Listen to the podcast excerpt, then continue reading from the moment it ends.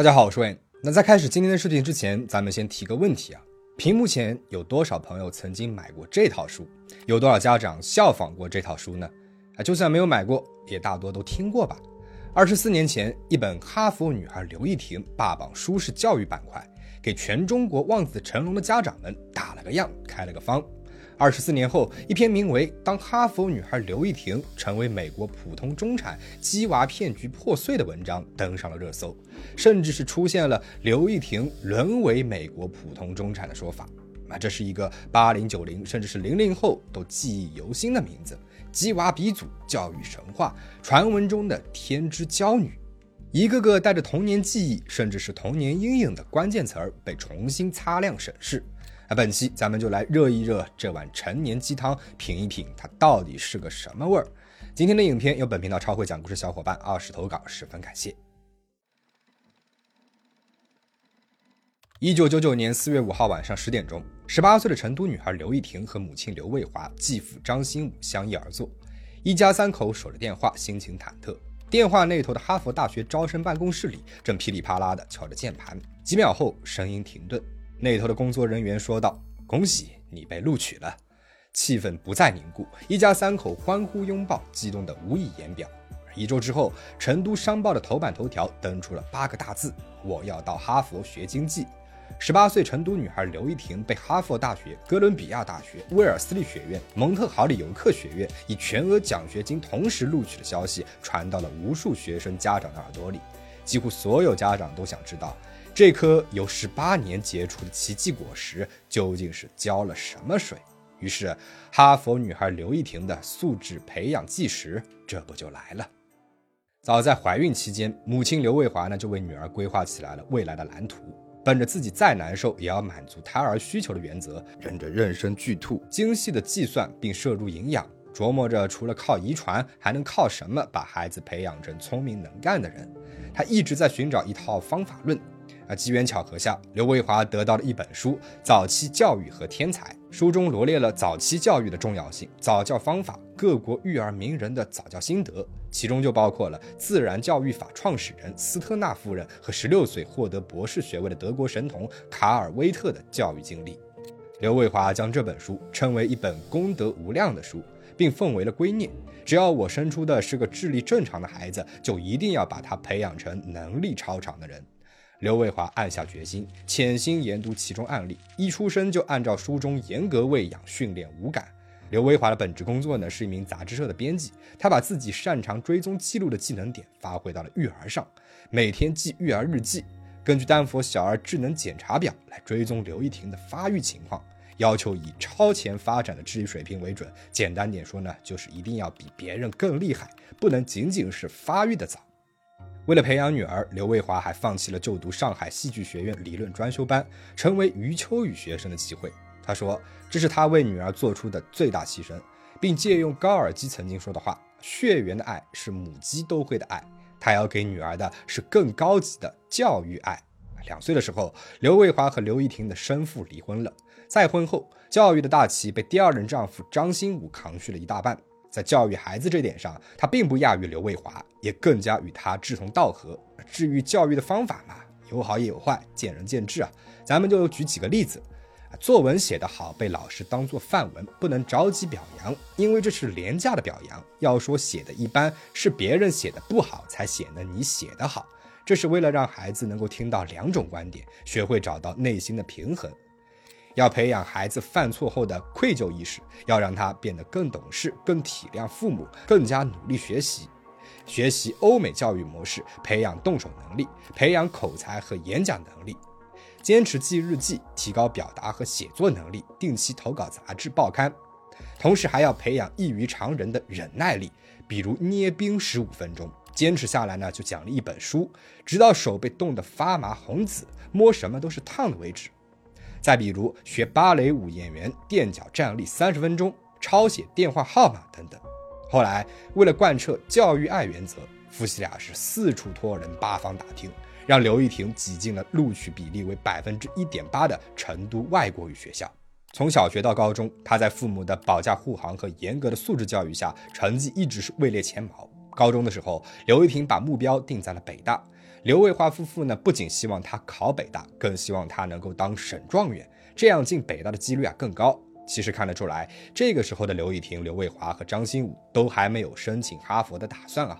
而且尽管不是很认同，但对升学的概念依然是一考定终身。那刘亦婷又为什么会与哈佛结缘呢？是这铺垫了整整九章三百页的素质教育终于派上用场了？刘亦婷高二的时候，一个名字叫华盛顿北京学者交流社团的美国中学生交流团要来到北京西城区外国语学校开展两国学生交流计划，挑选优秀学生访美。负责面试的社团主席叫做拉瑞·西姆斯。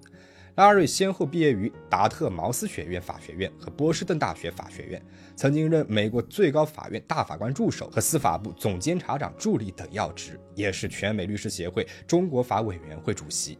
拉瑞来到了城外呢，也实属是偶然呐。原本的学生选拔定在北京西城区外国语学校进行，但是由于这个学校和城外是兄弟学校，在双方校领导的撮合下，拉瑞答应来到了城外。这件事情上呢，还有一个大众比较质疑的点啊，就是那几年城外被一家发展国际教育、打算在校内开展国际班的德瑞教育集团给收购了，从公立变成了私立。而拉瑞呢，又是美方加强中美交流项目的经手者，所以呢，也不好说这几层关系在里面起到了怎样的作用。不过呢，这也不重要了啊。这个刘亦婷她又是怎样争取到访美的名额的呢？他面对的是四名强劲的对手。有人比他口语好，有人比他学习好，有人比他获奖多，有人有他没有的特长。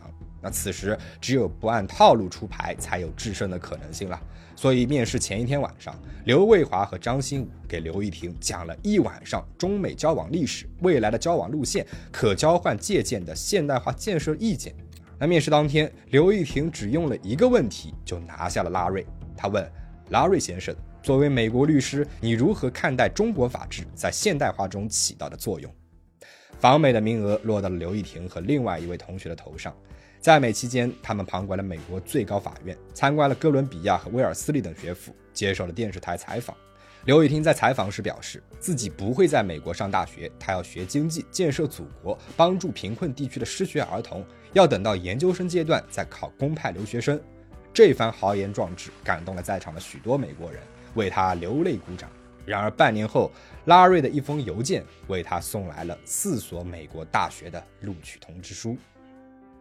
一九九八年六月份，刘亦婷正忙着高中会考，拉瑞发来了一封邮件，表示如果刘亦婷愿意申请美国大学，那么他会给哥伦比亚和威尔斯利两所学校写推荐信，并且帮助申请全额奖学金。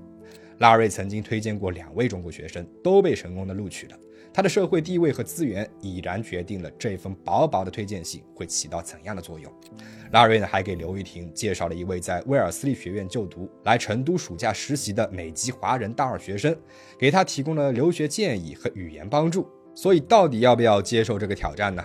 人满为患的独木桥旁是一条平行于他的快车道。刘玉婷和父母站在路口想了一会儿，他们没有上桥。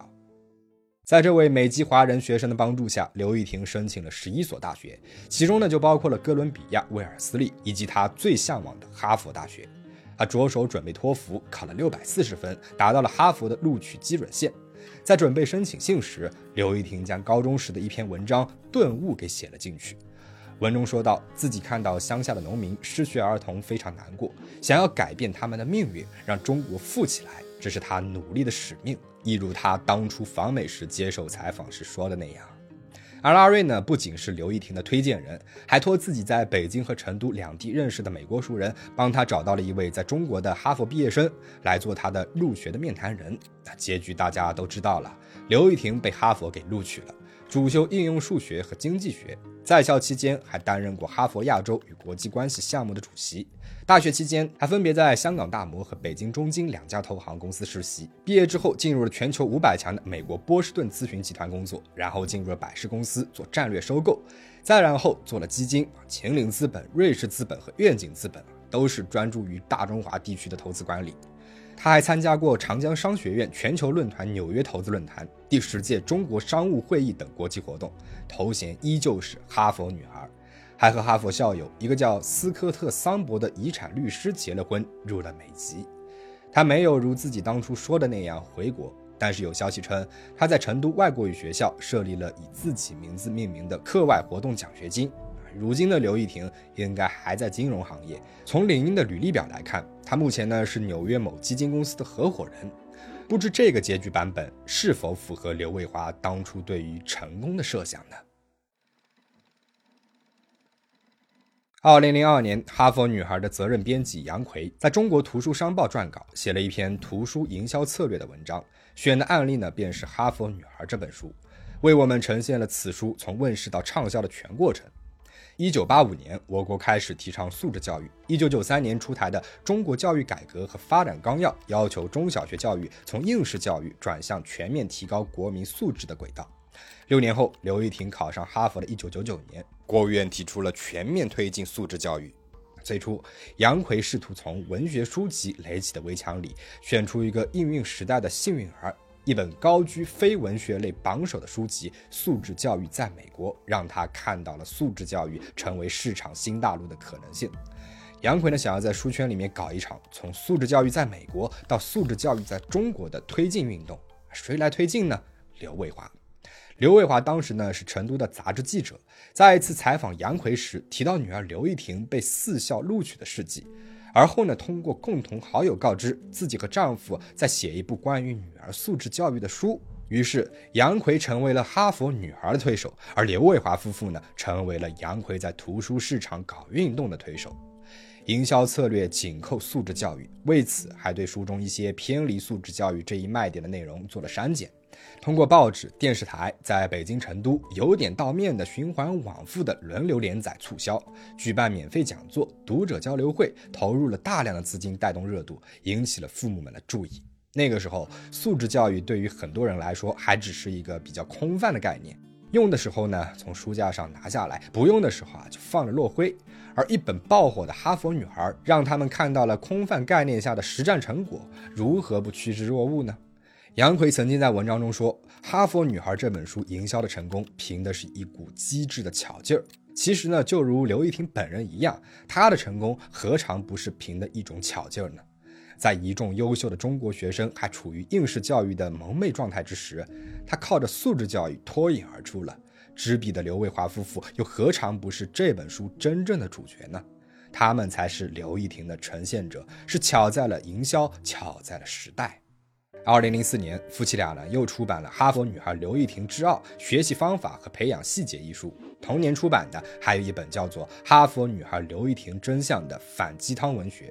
作者直言，刘亦婷固然优秀，但他能够进入哈佛，一是英语好，二是拉瑞，三是美国大学在中国的招生制度缺陷。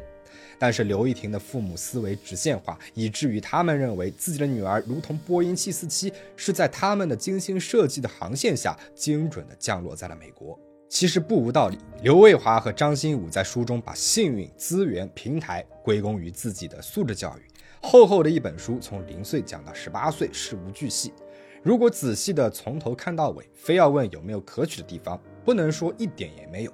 书中的素质教育或许能够让刘玉婷在一定程度上变得优秀、安稳的、胜券在握的走过独木桥，但是不可能让她坐进直飞哈佛的头等舱。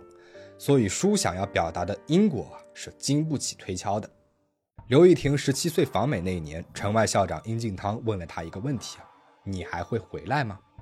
刘玉婷呢是不假思索地说：“当然会。”也许当初真心不假。只不过阶级天梯比想象当中的要更难爬，所以到底是沦为美国中产阶级，还是成为美国中产阶级，这个问题好像也不是非得有一个标准答案。